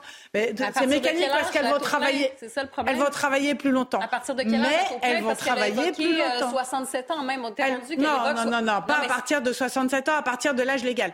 À partir de l'âge légal, c'est vous qu'elle a avez- évoqué le 67 ans. Donc c'est Non, mais non, c'est- communication. Mais Valérie, pardon, attendez. Non, je- je- non, mais juste parce que je parle, je suis pas certain que les gens qui nous suivent là comprennent exactement. La Bah vraie oui, question, que c'est donc est-ce que les femmes sont perdantes ou pas? Et la vraie question à travers ça, c'est en fait, si le niveau des salaires des femmes n'est toujours pas à la hauteur de celui des hommes à compétences égales. bah, vous aurez toujours des femmes ça, qui, seront, qui pénalisées et donc cette réforme ne les avantagera pas, quoi qu'il arrive. Oui, mais là, Puisqu'à parle- compétences égales, on reste dans un pays où les femmes sont Oui, moins mais bien payées que les hommes. c'est pas- parce que la réforme des retraites n'est pas, à- n'est pas accompagnée d'une réforme des salaires. Et l'inégalité des salaires, c'est un autre Ah sujet qui va perdurer. Là où elles perdent vraiment dans cette réforme, C'est sur les, sur euh, les trimestres les- de leurs enfants. Alors pourquoi est-ce qu'on alors je pose une tard. dernière question pourquoi est-ce qu'on ne profite pas de cette situation au contraire pour doubler pour tripler les trimestres en cas de grossesse puisque c'est vital de relancer la Mais natalité la démographie simple, la démographie est peut-être l'alpha et l'oméga de la raison de cette réforme Mais Julien, pour une raison qui est simple. Doubler, tripler les trimestres mais des femmes pour une raison budgétaire. Parce que si vous faites à nouveau cette concession, ça veut dire que ça veut dire que vous n'êtes plus à l'équilibre financier et donc que cette réforme n'a plus de raison d'être. Si le gouvernement donne euh, effectivement lâche sur, j'allais lâche, je sais pas si c'est le bon terme, mais Mm. cède en tout cas aux pressions sur le fait de doubler ou de tripler le nombre de trimestres par par enfant, ça coûte de l'argent et donc vous n'êtes plus à l'équilibre financier et donc cette réforme n'a plus aucun plus sens. C'est pour Et ça que le réforme- gouvernement là arrive au bout de ce qu'il pouvait faire parce que si on n'est plus à l'équilibre, cette réforme, encore une fois, n'a plus La- de raison d'être. La dernier truc. Oui, mais vous- on entend que vous par- depuis 3-4 Pardon. minutes, Valérie. Et c'est moi qui vous ai donné la parole, hein, mais, Je mais passe. je voudrais qu'on fasse le tour. Dernier mot, Jean-Sébastien, là-dessus, avant le rappel de l'actu? Mais, mais c'est pour ça que cette réforme, de toute façon, n'a pas de sens, puisqu'elle ne s'inscrit dans aucune autre réforme, puisque c'est un sujet d'équilibre global. On peut toujours nous répliquer que les comptes sociaux euh, ne sont pas le budget de l'État. La réalité, c'est que tous les ans, l'État finance, euh, abonde euh, pour qu'on puisse payer euh, les pensions des Français, à commencer par celles du secteur public. Mais là où il y aurait pu avoir une solution, c'est de dire, mais puisque le problème est temporaire, ça peut justifier de, de s'endetter là-dessus. Plutôt que de s'endetter pour faire n'importe quoi, plutôt que de s'endetter pour que les mairies décident de donner euh, des subventions à je ne sais quelle association, de s'endetter pour faire des autorités administratives indépendantes dans tous les sens, de s'endetter pour faire des couches supplémentaires du millefeuille administratif. Il y a une vraie logique dans le temps à dire la solidarité intergénérationnelle mériterait ça. Si on était dans un problème sans fin, mais ça n'est pas un problème sans fin. Il faut passer le moment où il y a plus de retraités qu'il n'y a d'actifs, mais ça va pas durer à l'infini parce que l'espérance de vie à l'infini, Ça n'existe pas. Je vais vous dire, il y a même un autre, une autre bombe qui est en train d'apparaître. Et que pour-. Mais non, je vous assure qu'à un moment, ça, se, ça finit par euh, regarder les projections démographiques. le- Non, mais il y a une autre bombe à l'heure actuelle, c'est quand vous regardez l'espérance de vie et quand vous regardez la surmortalité. Oui, la surmortalité, a explosé sur l'année 2020 partout en Europe. Et sur la, sur la France en particulier, sur l'année 2022, la situation est tellement grave que le, par- le Parlement britannique vient de décider d'une enquête exceptionnelle aujourd'hui pour essayer de comprendre, parce qu'ils ont 3000 morts par semaine uniquement sur l'Angleterre et le. Pays de Galles. Pour le moment. Vraisemblablement à cause des- de la désorganisation euh, des hôpitaux. Il y a des gens qui meurent sur les brancards parce que la population vieillit aussi. Bref, pour l'instant, il n'y a pas véritablement la réponse. Mais la question de se projeter sur l'espérance, parce que c'est ça que les Français ont sous les yeux, c'est de dire mais pourquoi vous voulez faire cette réforme-là alors que par ailleurs tout fout le camp et tout prend l'eau et que vous n'avez rien à nous proposer Parce qu'on est aussi le seul reste. pays d'Europe qui travaille. euh, Oui, mais la question- Ah, C'est ce aussi- c'est aussi une vérité. d'Europe l'ont fait et pas nous alors C'est aussi une vérité. ça, la question. Après, oui, mais le, taux de- d'emploi n'est pas le même dans tous les pays d'Europe non plus, euh, notamment celui des seniors. hein. Il est quasiment 23h. On va changer de sujet juste après le rappel de l'actualité d'Adrien Spiteri. Rebonsoir. Rebonsoir Julien, ce n'est pas à la CGT de faire la loi, ce sont les mots de Bruno Le Maire. À Marseille, la CGT envisage de manipuler des compteurs électriques, objectif faire passer les factures de certains clients, notamment d'artisans boulangers, un projet dénoncé par le ministre de l'économie et des finances. 18 mois de prison requis contre un père de famille à Rouen, dont 6 à 9 mois de sursis aménageable. Avec euh, trois complices, il est accusé d'avoir frappé l'agresseur sexuel présumé de sa fille de 6 ans. La décision du tribunal sera rendue le 7 mars prochain. Éric Zemmour à la gare du Nord. Aujourd'hui, le président de Reconquête était l'invité de la matinale sur CNews. Il dénonce l'insécurité dans les transports en Ile-de-France. Marion Maréchal, Guillaume Pelletier et Nicolas Bay étaient également présents. Les troupes du parti ont distribué des tracts devant une soixantaine de gares et stations de métro. Et puis la Chine, touchée par une vague de froid. Ce dimanche, Moé a connu sa température la plus basse depuis le début des relevés, moins 63 degrés, 53 degrés, pardon. Le précédent record avait été établi en 1969. La ville se situe près de la frontière avec la Russie. Ah, je suis effaré par euh, cette information, je n'avais pas vu, euh, Adrien. Moins 53 degrés? Et quand vous faites, ne serait-ce que pour vous mouvoir, je... vous avez connu, vous, vous qui êtes un homme de l'extrême, euh, Jean-Sébastien ah, mais je, Moins 53, je crois pas. J'ai connu moins 35 et c'est déjà très froid. Hein. mais cela dit, un froid très sec. Karima, Québec. J'aurais dû tourner vers Karima, moins 53. Non, moins 53, ça c'est C'est quoi le, la pire température la plus négative que vous ayez connue dans votre vie oh, ben, On peut connaître quand même euh, moins 36 avec le vent, tout ça, ouais. Et moins 36, vous, vous aspirez de l'air, les poumons et euh, vous avez des engelures, ça y est. Oh là là là. Bon, bah, on est bien quand même euh, avec nos, nos, On est bien en France. on est bien, on est bien, en France. On a beaucoup été, euh, évoqué cette affaire il y a quelques semaines. Retour sur l'affaire de ce père. Vous en souvenez très probablement. Ce père qui s'est vengé contre celui qu'il accusait d'avoir agressé sa petite fille à Roanne. Une peine aménageable a été requise contre cet homme qui s'était donc fait justice lui-même. Des peines de prison ont également été requises contre deux autres prévenus qui auraient bien frappé euh, ce fameux mineur isolé qui est l'agresseur présumé. Le verdict sera rendu le 13 mars prochain. Noémie Schulz sur place nous en dit plus. À la barre, ce père de quatre enfants assume les faits. Il reconnaît avoir porté seul des coups qu'il dit aujourd'hui regretter. C'est sûr, je ne le referai pas, c'est pas acceptable, mais dans le contexte, je ne me maîtrisais pas moi-même. On est alors 24 heures après l'agression de sa fille de 6 ans. Il n'a pas dormi depuis. Je sais qu'on n'a pas affaire à se faire justice soi-même. Le procureur évoque lui un lynchage inacceptable. Quand bien même le jeune serait coupable, je vous le dis les yeux dans les yeux, vous n'aviez pas le droit de commettre sur lui des faits de violence. Seule l'autorité judiciaire peut dire si quelqu'un est coupable et le condamner. C'est la raison pour laquelle il a requis à l'encontre de cet homme de 28 ans, déjà condamné pour des vols avec euh, violence, un refus d'obtempérer et détention de stupéfiants, une peine de prison de 18 mois, euh, dont 6 à 9 mois avec sursis probatoire. Son avocate, elle, a demandé au tribunal de faire preuve de clémence. Son client a-t-elle plaidé est d'abord une victime, passée euh, du côté du mis en cause puis du prévenu? C'est très difficile de le juger. Est-ce qu'on est bien sûr de ce que nous, nous aurions fait dans la même situation? Le jugement a été mis en délibéré. Et d'ici le délibéré, écoutons le, enfin l'issue du délibéré, écoutons le procureur de la République de Rouen. Ah, il n'y a pas de légitime défense, non. non. Nous sommes 24 heures après la commission des faits d'agression, euh, présumés d'agression sexuelle, donc pour moi, il n'y avait pas de légitime défense. Le contexte, bien évidemment, j'en ai tenu compte, hein. j'ai évoqué, et je pense avoir longuement exposé euh, les faits dont a été euh, victime cette petite fillette, euh, mais après, il fallait aussi regarder de manière beaucoup plus précise et, et, de manière isolée les faits d'agression, enfin les faits, pardon, de, violence, qui pour moi n'étaient pas justifiés par, par les faits d'agression sexuelle. En tout cas, ne pouvaient pas se légitimer par ces faits-là. Alexandre, Alexandre de Vecchio, je rappelle que ce père qui, avec trois complices, a frappé ce mineur isolé de 16 ans qui aurait donc agressé sexuellement sa petite fille à leur domicile, ça c'est pour rappeler en quelques mots le, contexte, et qu'il faut condamner ce père qui euh, a voulu protéger sa, famille, sa fille. La justice rappelle hein, qu'on ne se fait pas justice soi-même, c'est un réquisitoire qui est ferme, c'est un message qui est clair et qui, euh, et qui honore le procureur d'une certaine manière également. Oui, ce qui, ce qui a été requis est une peine aménageable. Ouais ils ont requis, je pense, de manière modérée, ce qui est plutôt euh, une bonne chose. Ensuite, ce sera au juge de décider. Je rappelle qu'il y a un principe, c'est l'individualisation des peines. Je suis d'ailleurs pour philosophiquement et de moins en moins pour dans la pratique parce que beaucoup euh, échappent euh, enfin, les, peines ne sont pas, pas suffisamment sévères et donc on se demande s'il ne faut pas installer des, des peines planchées. Dans l'individualisation des peines, le juge peut même décider la, la relaxe ou décider qu'il est coupable mais qu'il n'aura pas de peine. C'est quelque, chose qui est, c'est quelque chose qui est ouvrez la porte à la loi du talion. Hein. si, vous si vous relaxez ce bah, Il peut y avoir... Vous dites, allez-y, vous êtes agressé, vous avez quoi que ce soit. C'est pour ça que peut-être ils ne le font pas. Non, mais il y a une solution intermédiaire, c'est de le déclarer, c'est de le déclarer coupable et de lui donner un mois de prison avec sursis, par exemple. Ça, c'est tout, à mhm. fait, euh, tout à fait possible. C'est pas une, une relaxe, c'est une condamnation. Euh, Il faut pas en faire un euh, exemple pour justement ne pas ouvrir cette porte. Symbolique Je crois pas. Moi, je crois que le, le qu'il est parfois normal que la, la, société se défende.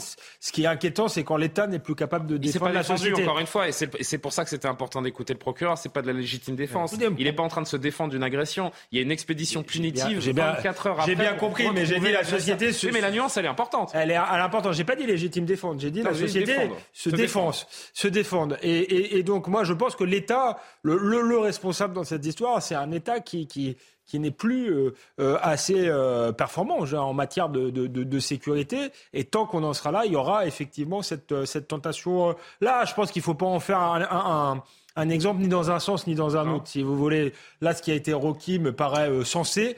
il ne faudrait pas en faire un exemple en disant on va lui taper dessus très fort parce que on veut surtout pas que les gens se fassent justice eux-mêmes.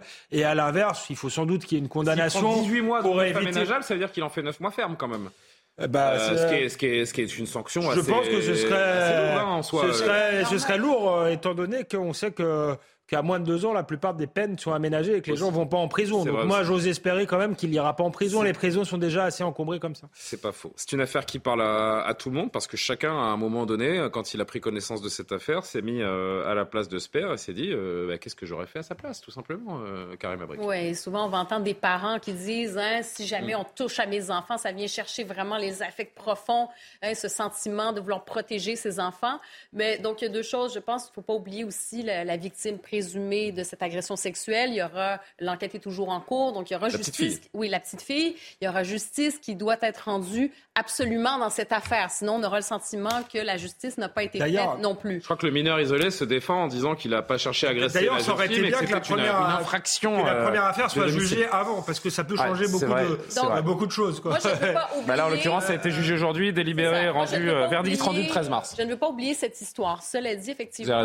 Il a dit, euh, donc, dans cette affaire, je ne me maîtrisais plus. J'ai eu une espèce d'accès de, de, colère où il se maîtrisait plus. Je pense que c'est important quand même d'envoyer le message, non pas une peine exemplaire, mais quand même d'envoyer le message, que malgré tout, on ne se fait pas justice bah, bah, pour soi-même. Pourquoi? Parce que quand on se fait justice soi-même, qu'est-ce qu'on fait? On est à l'écoute de sa colère, donc de ses instincts. Et si on est à l'écoute de ses instincts, il n'y a plus de limite. Parce que se faire justice soi-même, c'est quoi? C'est je vais lui donner un coup, ben pourquoi pas? Euh, je veux dire, ça peut, ça peut conduire au meurtre, ça peut conduire à aller aussi faire du mal à l'entourage. À, vouloir, euh, à vouloir combattre un monstre, on en devient soi-même un. Et donc, c'est éternel. Alors, effectivement, il faut envoyer ce message sans vouloir non plus en faire le porte-étendard de la cause de, de, faire justice soi-même et tout ça. Je pense qu'il faut quand même y aller avec euh, modération. Sauf qu'à l'instar de ce qu'avait dit d'ailleurs euh, le, maire de, le maire de Cannes, David Lisnard, euh, patron des, maires de France, vous savez, autour de cette euh, dame âgée qui avait été tabassée par des ados. Il avait dit si ça avait été ma mère, c'est moi qui dormirais en, prison. À l'époque des faits de Roanne, vous avez Éric Ciotti, donc aujourd'hui président de LR,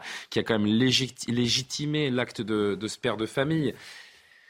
Si le politique s'y met euh, aussi, Johan, euh, pareil, on ouvre, euh, on ouvre une brèche et la valorisation de la, de la, vengeance par le politique, je suis pas sûr que ce soit souhaitable ni acceptable. Non, mais c'est une erreur de la part d'Eric Ciotti d'avoir dit ça. C'est même une faute politique de, de soutenir euh, ce, ce, genre d'acte parce qu'effectivement. Et en même temps, je repose ma question qu'auriez-vous fait à la place de mais ce père mais, mais, évidemment. C'est pour ça que ça, ça suscite des sentiments très très ambivalents.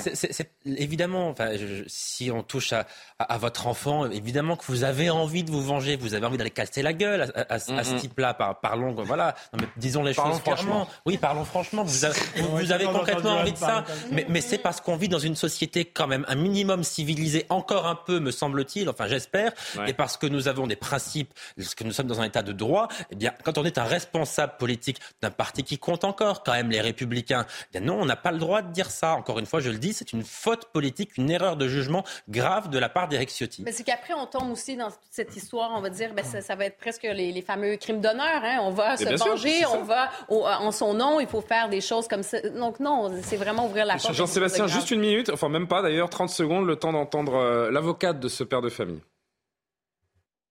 le poids de, sa tristesse et, du fait qu'il a perdu pied à ce moment-là. Hein. on n'est pas dans un règlement de compte, comme ça a pu être dit par Monsieur le procureur de la République, dans des justiciers qui voulaient se faire justice à eux-mêmes. On est tout simplement dans le désespoir d'un homme qui retrouve en bas de chez lui l'agresseur de sa fille. Une peine, elle doit être adaptée à, l'auteur hein, qui, commet les faits, à son parcours, sa trajectoire et ce qu'il animait au moment où il a commis les faits. Et je crois qu'en effet, euh, bah, évidemment, le fait que sa petite fille ait été euh, agressée par ce, garçon et qu'il le retrouve en bas de chez lui, euh, c'est finalement ce qu'il a animé dans le passage à l'acte. C'est l'évidence même. Donc évidemment qu'on est là tous en train de ergoter sur les éléments du dossier, mais au final, qu'est-ce que l'on retient? C'est que on se dit comment nous comment nous, on aurait réagi à sa place. Pour répondre à cette euh, avocate, c'est est-ce qu'il a protégé sa fille en réagissant comme ça?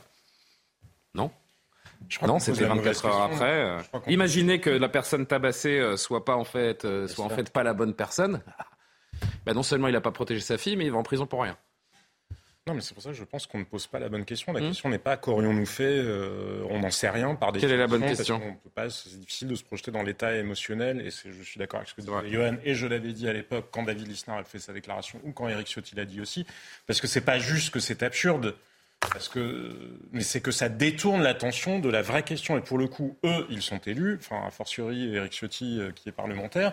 Et donc de dire, est-ce que les peines en France sont adaptées? Est-ce que le fonctionnement de la justice est adapté? Parce que la question qu'il y a derrière, c'est pas ce que risque ce père-là. Il faut l'individualisation des peines de toute façon, parce que il faut toujours comprendre ce qui a pu pousser un individu à agir dans les circonstances. Et de toute façon, c'est là où on se rend compte, je vais vous dire, c'est tellement vrai que les jurés de cour d'assises, en général, sont moins sévères que les magistrats professionnels parce que justement, ils essaient de comprendre un contexte. Mais là où je voulais en venir, c'est qu'aurait risqué l'agresseur de la petite fille?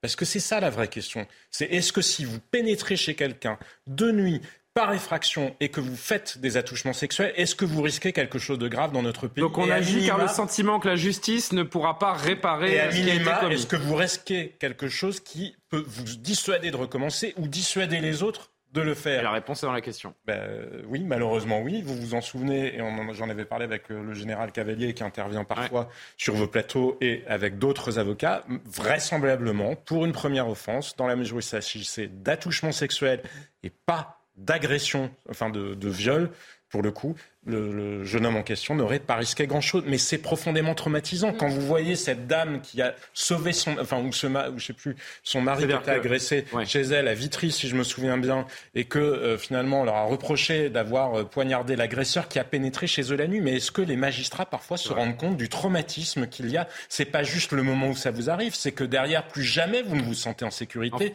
et certainement encore plus si vous êtes une enfant. Et donc le sujet, et les parlementaires, les, les hommes politiques ou les responsables politiques, la responsabilité, c'est pas de montrer les muscles et de faire euh, de la démagogie pour dire ah ben moi j'y serais allé, vous auriez vu c'était ma mère ou ma fille. C'est de dire mais si ça dysfonctionne parce que les peines en France, regardez le cas d'Axel aussi. Là, il y a eu le procès de cette jeune fille qui avait été traînée dans la rue. Axel Dorier les peines sont quand même relativement, alors elles sont, euh, c'est pas du sursis, mais quand vous regardez la gravité des faits, quand vous voyez que dans le procès il a été établi qu'elle avait souffert énormément parce que le cerveau était à vif sur la route et que finalement ce sont des gens qui font quelques années de prison et qui vont sortir bientôt. Pardon, mais quand vous êtes responsable politique, le sujet c'est de dire est-ce que l'échelle des peines est adaptée en France et quand les magistrats n'appliquent pas l'échelle des vous peines avez, qui par une majorité. Vous savez un chiffre que j'aime, euh, enfin que, que, je, répète euh, malheureusement régulièrement. Vous êtes dans un pays, vous avez trois procureurs pour 100 000 habitants. Une fois que vous avez dit ça, vous avez presque tout dit. Et c'est vrai que ce qui est incroyable, c'est la responsabilité comme le Jean-Sébastien, c'est la responsabilité pour le coup quand on est responsable politique. comme c'est indiqué dans le nom, on n'est pas là pour dire bah, je vais aller me faire justice bah, parce que dans ce cas-là, les autres qui eux ne sont pas élus, ils ont encore moins de moyens d'action Qu'est-ce que vous voulez qu'il fasse d'autre que dire bah oui, je vais aller me faire justice moi-même Et ce qui est incroyable aussi dans cette affaire, en effet, de, de, Rouen, c'est qu'on parle de, tout et on oublie euh, qu'il y a un mineur isolé qui a violé la loi. Et, euh, et si cette infraction, si cette effraction dans le domicile n'avait pas eu lieu, ben rien de tout cela ne serait passé. On ne serait pas en train de parler d'un père qui a tenté de se faire justice ou pas. Oui, Valérie. Non, mais on est, on est tout à fait d'accord. De toute façon, euh, tout a été dit. C'est vrai que le mineur isolé, euh, c'est terrible ce qu'il a fait et qu'il doit être sanctionné pour ce qu'il a fait. Et c'est vrai que émotionnellement, on peut. S'il a supposément fait, il n'a pas été jugé et personne n'était suppo Supposément fait et émotionnellement, euh, on peut se poser la question effectivement de quelle réaction on aurait eu. Mais moi, je voudrais aller un petit peu plus loin aussi et me dire, mais en fait, ce qu'a fait euh, le père, ça ne sert strictement à rien, finalement. C'est-à-dire qu'il juste, euh, a une réaction émotionnelle. Bon, instinctive, comme l'a rappelé Karima. Mais ça ne sert à rien, parce qu'en en fait, il n'avait pas à faire ça, c'est illégal. Ça n'enlèvera pas ce que sa fille a subi. C'est surtout ça. ça n'enlèvera pas ce que sa fille a subi. on parle d'un être humain qui a, subi un instinct de vengeance. Oui, mais c'est l'acte, c'est l'acte inutile. C'est l'acte. Le juge, on ne va pas nous le juger en mais attendez, on vous a, on vous a écouté longuement. On vous a écouté longuement deux secondes, s'il vous plaît. C'est vraiment l'acte totalement inutile de faire ça. Et la vengeance, quand vous réfléchissez dans la, dans la vie, chacun peut se poser cette question. À quoi sert la vengeance? Elle ne sert pratiquement jamais à rien, en fait. C'est une, une espèce d'échelle de perroquet qui vous entraîne dans le noir sous prétexte que vous avez vécu un truc dur. Vous rendez un truc dur, ça vous entraîne à, à pas être très fier de vous-même, finalement, de l'histoire. C'est pas sûr que ce père il soit très fier de ce qui s'est passé. Avant d'atteindre, avant d'atteindre la sagesse d'un moine Shaolin dont il semblait faire preuve, euh, non, mais en plus, je suis pas, je suis pas d'accord avec ça. Euh, la loi du talion, ça fonctionne. Peut-être qu'il aura plus envie. Bah, peut-être qu'il aura plus, il aura moins envie d'agresser quelqu'un d'autre. Alexandre, ça fonctionne. Non, mais dans le procès, j'espère qu'on va aussi réaliser. Quand on te tape la joue droite. Non, je vais pas, je vais pas, je vais pas débattre de ça avec vous. C'est philosophique. Il est possible quand même qu'il ait moins envie de récidiver. Non, mais restons sur le mécanisme, le mécanisme simpliste qui, euh, qui a conduit ce père et qui conduit euh, de plus en plus de, gens d'ailleurs à outrepasser la justice. Mais ça lui sert à En gros, la... non, mais le postulat de base, c'est l'État ne va pas s'en charger, c'est moi qui vais m'en charger. Oui, et puis il va en tôle et ça lui sert à quoi finalement Je ne dis pas que ça, sert à quelque chose. Personne n'est en train de le défendre. Pour ce qui est de l'aménagement des peines, on s'entend que le message envoyé, bon. on ne se fait pas justice soi-même, mais euh, lors du procès, j'espère qu'on va quand même voir l'impact, par exemple, psychologique. Quand vous êtes témoin d'une scène, parce que des fois, vous savez qu'il y a eu un acte criminel, mais vous n'êtes pas nécessairement témoin. Mm-hmm. S'il y a bel et bien eu donc cet acte criminel, l'impact que ça peut avoir sur le psyché, sur le physique, peut-être que ça va être un facteur, euh, disons, euh, désaggravant, si on peut dire, pour lui, et ça va être un facteur qui fera en sorte que point, moins longue aussi, peut-être. Il y, a un point commun dans un État droit, c'est pas compliqué, c'est la même chose pour euh, les coupures dont on parlait tout à l'heure et la CGT qui en appelle à je ne sais quel acte illégal ou non. C'est si chacun, et c'est ce que vous disiez Karima plus tôt dans l'émission, si chacun se prend comme juge de ce qui est le bien et le mal, et Dieu sait si la tentation d'extrême gauche est forte en la matière, mais dans ce cas-là, c'est nécessairement mécaniquement la guerre civile, puisque forcément, chacun va voir midi à sa porte et chacun va apprécier ce qui est la justice pour lui ou là où on lui a manqué ou non. Donc on ne peut pas rentrer dans cette logique-là. En revanche, il faut que les institutions de la République fonctionnent. Euh, nouveau sujet. Euh, Éric Zemmour qui s'est rendu ce matin à Gare du Nord pour lancer une campagne contre l'insécurité dans les transports en Ile-de-France. C'est vrai que nous sommes deux semaines après cette fameuse agression à l'arme blanche qui a fait sept blessés. Incivilité, insultes, vol, agression, euh, viol également. L'insécurité dans les transports en commun d'Ile-de-France explose selon les troupes de reconquête qui euh, ont distribué des, des tracts devant cette, cette gare parisienne et les stations de métro. Mais qu'en est-il réellement? C'est ça qui est important. Nos équipes ont tourné ce reportage aujourd'hui dans le métro parisien, Thibault Marcheteau. Lutter contre les vols, les agressions sexuelles ou encore les rixes, c'est le quotidien de Fabrice, l'un des 1000 agents du groupe de protection et de sécurité des réseaux. Les effectifs, ils interpellent beaucoup. Euh, et on en revient toujours, euh, toujours à ce, sentiment qu'on a des, suites juridiques euh, qui, ne sont pas, qui ne sont pas à l'auteur, puisqu'on on va interpeller euh, quelqu'un pour un vol un jour et une semaine après, on peut, on va très, peut très bien le recroiser euh, pour le même type de fait. Selon lui, les chiffres communiqués sur l'insécurité dans les transports en commun ne correspondent pas à la réalité du terrain. Les chiffres de la délinquance sont, on peut considérer qu'ils sont sous-estimés. Une partie des, victimes qui, euh, qui ne déposent pas plainte aussi. Dans le métro parisien, juste avant l'heure de pointe, il suffit de tendre le micro pour recueillir le témoignage de femmes victimes de l'insécurité dans les transports en commun. Malheureusement, j'ai que des histoires choquantes. Je me suis déjà fait toucher dans les métros, euh, c'est assez commun. Donc vous, pensez qu'il y a du monde, etc. Donc on vous touche.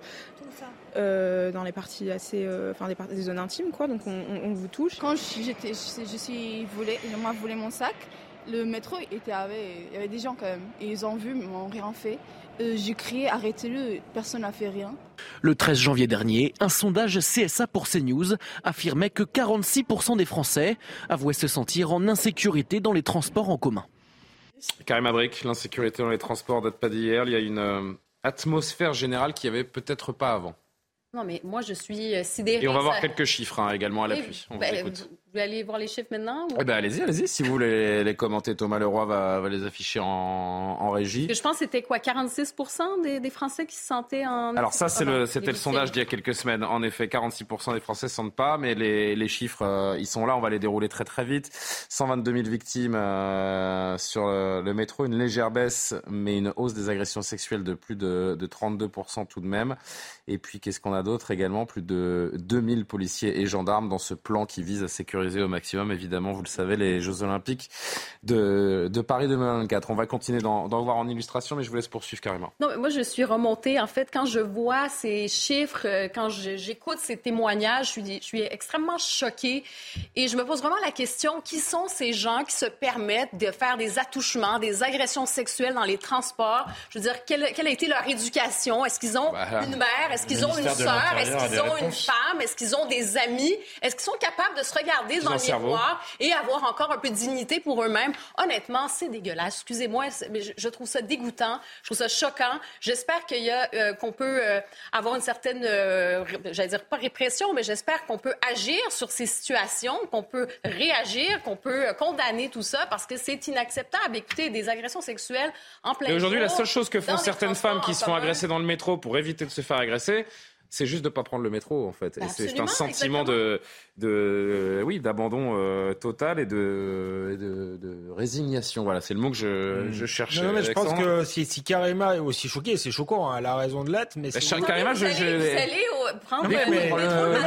C'est pas moi qui vais vous contredire. Bienvenue à Paris. Hein. Je disais, c'est ça, c'est que bienvenue à, bienvenue à Paris et je pense que ça, ça montre que vous vivez dans une société. Pas en même temps. Vous vivez dans une société où euh, ça, montre encore une fois notre, notre régression, pardon, mais, mais, mais euh, vous êtes effectivement, en tant qu'étrangère, vous êtes extrêmement surprise de la situation dans le, dans le métro. Elle, est, elle est inadmissible, mais c'est un symptôme de, de, de, de, la décadence d'une partie de la société, euh, de la société française. Je pense L'analyse d'Éric Zemmour, justement, qui est euh, allé devant la gare du Nord pour dénoncer ce phénomène ce matin. Les transports en commun parisiens sont devenus l'épicentre euh, de la délinquance et de la violence euh, et de euh, toutes les chiffres prouvent qu'elle explose depuis des années. Vous savez, il y a eu en 2021 plus de 200 000 agressions ce qui fait à peu près 330 agressions par jour uniquement dans les transports en commun. Et, tous, les, tous les Français, et surtout toutes les Françaises, savent les conséquences sur leur vie de tous les jours euh, euh, de ces agressions permanentes. Euh, elles ne peuvent plus sortir le soir, elles ne peuvent plus s'habiller comme elles veulent, elles doivent faire attention en permanence à leur sac, etc. C'est un changement de mode de vie que, tout le monde vit dans, sa vie de tous les jours. Si vous n'arrêtez pas l'immigration, c'est comme si vous faisiez une cotère sur une jambe de bois. Ça ne sert à rien. Donc il faut évidemment euh, permettre à la police de mieux contrôler, de mieux surveiller, de mieux sanctionner. Il faut surtout que la justice suive, euh, car euh, le plus souvent, elle ne suit pas. Mais il faut surtout arrêter l'origine de tous ces maux qui est l'immigration. Alors quelques chiffres, euh, Johan Usaï, 88% des auteurs d'agressions dans les euh, transports en commun sont des hommes, 56% étrangers, 36% de, de, mineurs, selon le, les derniers chiffres du ministère de l'Intérieur. C'est le préfet de police d'ailleurs, euh, Laurent Nunez, il y a quelques semaines, hein, qui reconnaissait lui-même, euh, là ce ne sont pas les mots d'Éric Zemmour, mais bien du préfet de police, qui reconnaissait la part importante des étrangers dans la délinquance dans les grandes métropoles.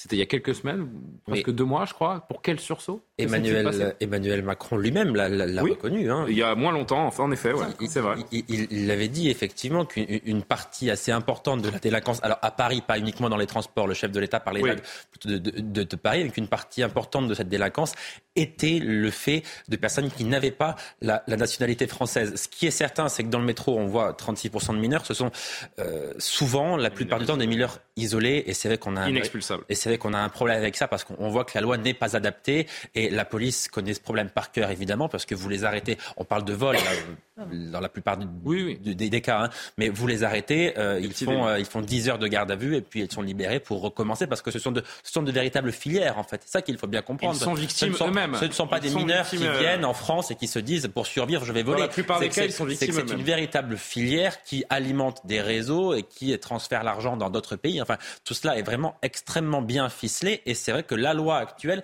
ne permet pas de lutter efficacement contre ce problème parce que c'est un problème qui d'année en année prend de l'ampleur.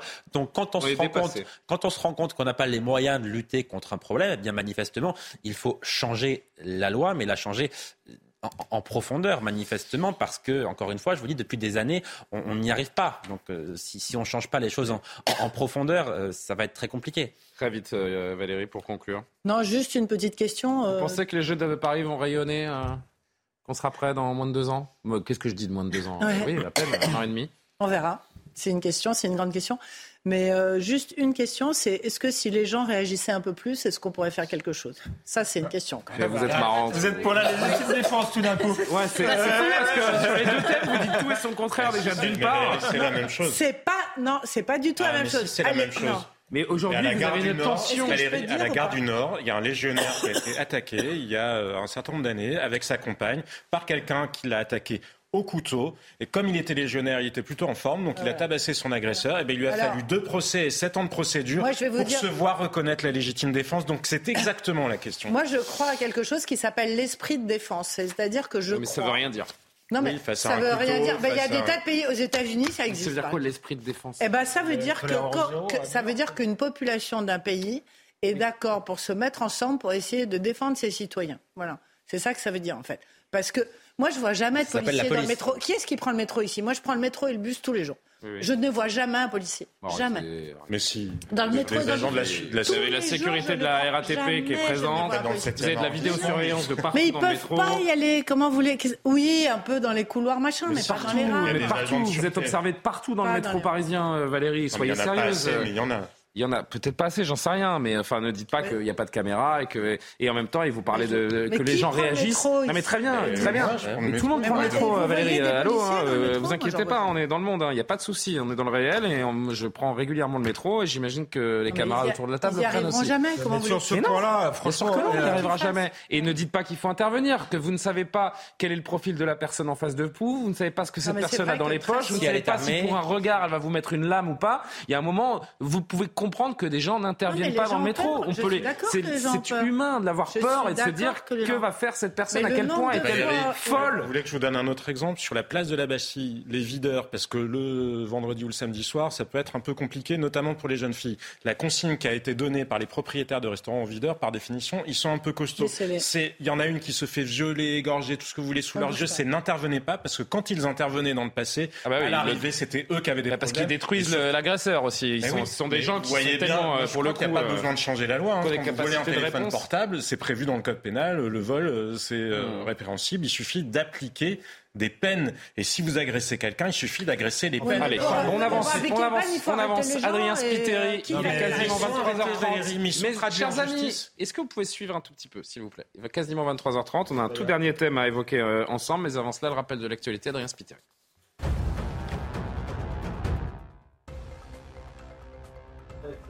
S'est exprimé à l'Assemblée nationale aujourd'hui pour éteindre la polémique. Nous réduisons les inégalités entre les femmes et les hommes au moment de la retraite. Ce sont ces mots. Hier, le ministre des Relations avec le Parlement, Franck Riester, affirmait que les femmes seraient, je cite, pénalisées par le report de l'âge à 64 ans. La gare de l'Est à l'arrêt ce mardi, conséquence d'un acte de sabotage selon la SNCF. Près de 50 câbles électriques ont été endommagés. Le trafic reprendra demain mais restera perturbé avec un TGV sur trois aux heures de pointe. Le parquet de Meaux a annoncé l'ouverture d'une enquête. Et puis la France rapatrie 15 femmes et 32 enfants de Syrie, annonce du ministère des Affaires étrangères. Tous étaient détenus dans des camps de prisonniers djihadistes dans le nord-est du pays. 8 des 15 femmes sont déjà en garde à vue. Il s'agit du troisième rapatriement d'ampleur après celui du 5 juillet 2022. En effet, Adrien, on va en parler de ce sujet justement avant de conclure l'émission. La France qui a donc fait revenir, vous l'avez dit, 15 femmes, 32 enfants qui étaient détenus dans des camps de prisonniers djihadistes du nord-est de la Syrie. Les mineurs ont été remis au service chargé de l'aide à l'enfance, feront l'objet d'un suivi médico-social. Les adultes ont été euh, remises, puisque ce sont des femmes aux autorités judiciaires compétentes. En tout, 104 enfants, 32 mères ont quitté les euh, camps syriens depuis 2019. Environ une centaine d'enfants s'y trouvent toujours d'ailleurs avec leur, euh, leur mère. Sandra Buisson du service police-justice nous en dit un peu plus. Ces femmes ont entre 19 et 56 ans. Elles étaient dans le camp de Roge en Syrie. Euh, huit d'entre elles sont en garde à vue. Les sept autres qui faisaient l'objet d'un mandat d'arrêt euh, devaient être présentées à un juge d'instruction en vue d'une éventuelle mise en examen. Elles seront ensuite soit placées sous contrôle judiciaire, soit en détention provisoire. Pour exemple, en juillet dernier, les 16 femmes ramenées ont toutes été incarcérées. Concernant les 32 mineurs, qui sont pour les plus jeunes âgés de 2 à 3 ans et pour les plus âgés de 14 ans environ. Ils sont suivis par la justice. Ils vont être examinés par un médecin pour voir s'ils ont besoin de soins, qu'ils soient physiques ou psychologiques, car les conditions sanitaires sont très difficiles euh, dans les camps euh, là-bas. Ils sont pris en charge par l'aide sociale à l'enfance en attendant que le juge des enfants regarde s'ils ont de la famille en France et si ceux ou ses parents ou grands-parents, euh, la plupart du temps, sont en mesure d'accueillir l'enfant. Ce processus peut prendre plusieurs mois, donc en attendant, ils sont confiés à une famille d'accueil. À ce jour, selon nos informations, il reste dans les camps en Syrie un peu plus de 60 euh, femmes françaises et 150 enfants. Je rappelle une dernière chose, que ces Françaises se sont évidemment, s'étaient rendues volontairement dans les territoires contrôlés par les groupes djihadistes en zone irako-syrienne. Elles avaient été capturées au moment de la chute de l'État islamique en 2019 et leurs enfants, pour nombre d'entre eux, sont nés dans ces, euh, dans ces fameux camps. Déjà, moi, juste euh, le mot rapatriement. J'ai un petit peu de mal avec ce, ce mot. Est-ce qu'il est euh, adapté? Parce que dans rapatriement, il y a quand même patrie. Et a priori, euh, elles sont parties en Syrie parce qu'elles ont raison, Surtout en France, et c'est la beauté de la France. C'est un retour, c'est une chose, un rapatriement, j'en sais rien. Surtout que la France, on n'est pas sur le droit du sang. Donc euh, la patrie, c'est l'adhésion à un certain nombre de valeurs, à une culture. Il faut, pour être français, le souhaiter. Manifestement, ces gens-là ne souhaitaient plus être français, souhaitaient même nous faire la guerre. Donc je vois Est-ce que c'est une question de sécurité nationale de les rapatrier membres, Encore membres de notre patrie, je ne crois pas. Euh, ensuite, euh, non, je pense que c'était pas une question de sécurité nationale. Ça va accroître évidemment euh, l'insécurité parce qu'en réalité, on ne sait pas ce qu'elles ont fait là-bas euh, dans le non, détail. Non, où elles sont. Pourquoi, pourquoi est-ce que ça générerait de l'insécurité puisqu'elles sont sous contrôle euh, dès oui, mais pendant combien de temps? Là, là, On me, me parle d'état de droit. Effectivement, on est dans un état de droit. Donc on ne sait pas exactement ce qu'elles ont fait là-bas. Donc on ne va pas les mettre euh, ad vitam aeternam en prison. Elles vont peut-être faire que quelques mois en prison. Euh, et, et, et, ressortir pour certaines. Donc ça va accroître l'insécurité. Et euh, j'ai l'impression qu'on accélère sur soyons ce pas- dossier. Non mais soyons sérieux quand même. On va pas imaginer. Mais on n'est pas capable de seconde- surveiller. Non mais on va pas imaginer Euh, une euh, seconde que des femmes qu'on rapatrie, qu'on fait revenir de Syrie, qui sont euh, donc jugées, certaines d'entre elles en tout cas pour euh, pour djihadisme, on va pas les laisser dans la nature. Eh ben, eh ben moi j'en suis pas Comme certain. ça, a priori, l'État aura On a fait J'en j'en suis Ou alors pas je suis très naïf, hein, Non, mais- je, je, Non, mais pardon, faut- je finis, euh, Valérie, s'il te plaît.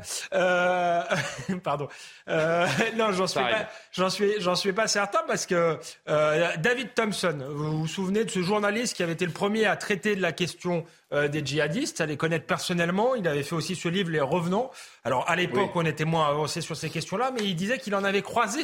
Euh, euh, des, des revenants, des gens qu'il avait vus euh, en Syrie et qui étaient à la poste, qui étaient euh, au commissariat. Ensuite, c'est pas tout à fait la même question, mais l'Ocean Viking. Euh, effectivement, c'est pas Oui. des Non, mais si. Ah, mais Quand là, même- je, je suis pas sûr du, du raccourci. Si, c'est pas pour le raccourci, mais quand même, on se disait. Cette Un affaire- migrant n'est pas un terroriste. hein, c'est euh. pas ce que je dis. Laissez-moi finir. C'est pas ce que je dis, mais on, on se disait que ce bateau-là, c'était en mondiovision. Le ministre de l'Intérieur avait dit vous allez voir ce que vous allez voir, on va les garder, on les, accepte, mais on les garde sous le coude euh, et on saura ce qu'on fait ces gens-là. Ces gens-là sont repartis euh, dans la nature. Donc moi, j'ai pas Mais confiance en l'État français. encore et j'ai l'impression qu'on accélère les choses parce qu'on a été condamné, je vous le rappelle, il y a quelques mois par la Alors. Cour européenne des droits de l'homme. Valérie et Karim Abrik. Non, mais juste pour remettre les choses à leur place, il faut dire que la France ne voulait pas récupérer ses femmes et Oui, ses enfants. c'est sous la pression non, mais des C'est très associations, important de le dire. Je veux dire, on a eu le Bataclan, euh, on a eu Charlie Hebdo, etc. On a fait la guerre contre la Syrie, on a fait la guerre contre l'Irak. On ne voulait pas rapatrier les gens. Pourquoi est-ce qu'on a été obligé de les récupérer? Vous venez de le dire à l'instant. Parce qu'on a été condamné, mais très fortement par la Cour D'ailleurs, il y a européenne plus de cas par cas. hein. euh, contre la torture de l'ONU, euh, etc., etc., et qu'on n'avait juste absolument plus le choix parce que c'est des gens qui sont euh, emprisonnés depuis 5 ans, 6 ans, 7 ans en Syrie et que la loi internationale nous a obligés à les récupérer. Donc il faut quand même être Et vous honnête y êtes par rapport à ça. Pardon Vous êtes favorable à ce retour? Mais personne n'est favorable à ce retour, à commencer par l'État français qui n'est pas favorable. Mais absolument tous les pays avaient rapatrié leurs ressortissants, sauf la France. Et les enfants, qu'est-ce qu'on en C'était fait le dernier pays. Alors les enfants, on peut espérer qu'ils soient récupérables. C'est possible qu'ils en...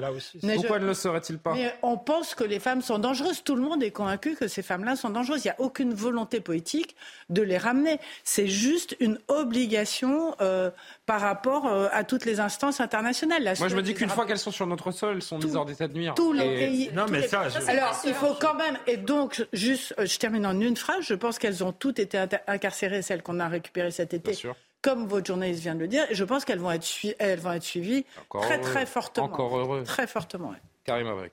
Euh, non, mais en fait, moi, j'ai une position en fait sur les enfants, sur les mineurs, un enfant de 2-3 ans. C'est un peu comme la question des, des enfants soldats. Moi, je suis pour le rapatriement de, de ces euh, jeunes enfants. Cela dit, pour les femmes, je ne crois pas que ce sont toutes des euh, pauvres victimes. Et le Ah non, problème dans cette, non, mais le problème dans cette histoire, c'est qu'en ce moment, euh, les, les- ce sont surtout effectivement, là, des, exemple, la Cour européenne des droits de l'homme, mais je lisais un article, c'était Human Rights Watch, par exemple. ok? Human Rights Watch qui dit que dans certains cas, au contraire, il y a même des djihadistes qui sont partis, qu'on pense que ce sont des djihadistes, mais au fond, certains, ce sont des victimes. Ils voulaient aller sauver des enfants là-bas. Ouais. Euh, certaines femmes vont dire, j'ai été euh, traînée de force, c'est mon mari, j'ai suivi, je n'ai rien fait. Donc, dans les faits aussi, c'est quand vous arrivez ici, il n'y a aucune preuve. C'est c'est difficile. Est-ce qu'il y a eu de la torture?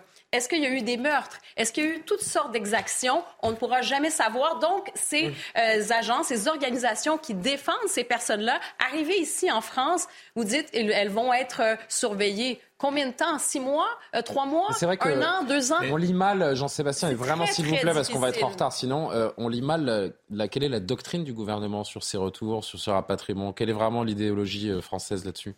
Bah, si, c'était de ne pas le faire. Ou Oui, mais faire- maintenant que c'est fait. faire du cas par cas. Je veux dire, moi, c'est la question que j'ai envie de poser. hein. Est-ce que on, on continue pendant longtemps à accepter que des cours qui ne respectent pas ce qui est la major... d'un, la volonté du gouvernement français, et de deux, la volonté, j'imagine, d'une majorité de Français, ça pose une question de souveraineté. Voilà, il y a un moment, on peut pas faire. Ils nous ont forcé, ils nous ont forcé, ils nous ont forcé.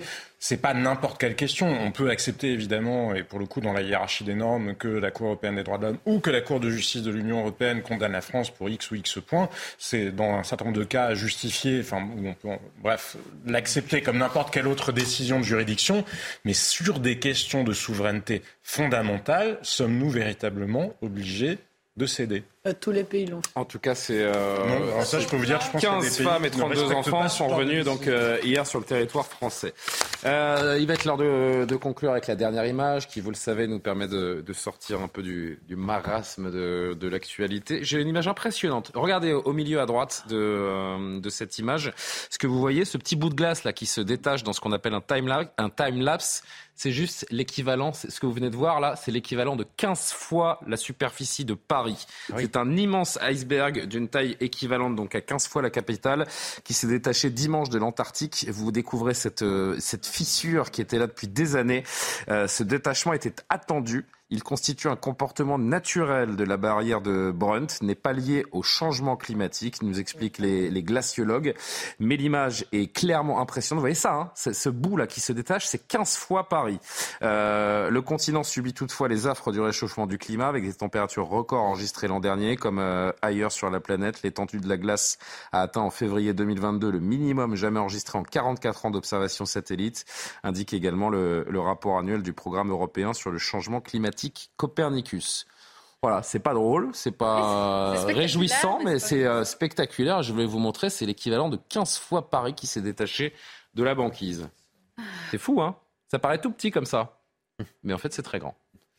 Voilà, voilà. Merci de nous avoir suivis. Merci à Thomas Leroy qui a Est-ce qu'il préparé fait cette encore émission. moins 53 là-bas? Là, la Ah question. bah là, il fait, ah hein. là, il fait au moins moins 53 là. Je sais Bah, je suis pas pas allé voir. forcément. Ça s'est inversé en Arctique et en Antarctique. Il fait pas. Déjà, c'est l'été austral. C'est C'est-à-dire que là, il fait 35 là, en Antarctique là. C'est l'heure c'est d'aller l'été- se bronzer avec une petite pina colada a euh, en. Antarctique, Non, bien sûr. Faut l'écouter, il va Groenland. euh, Exactement.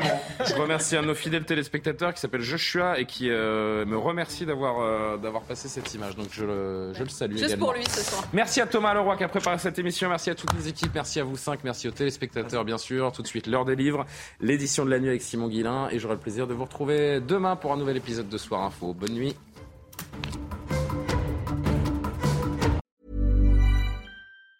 Hey, it's Danny Pellegrino from Everything Iconic. Ready to upgrade your style game without blowing your budget? Check out Quince. They've got all the good stuff shirts and polos, activewear, and fine leather goods, all at 50 to 80% less than other high end brands. And the best part? They're all about safe, ethical, and responsible manufacturing. Get that luxury vibe without the luxury price tag. Hit up quince.com slash upgrade for free shipping and 365 day returns on your next order. That's quince.com slash upgrade.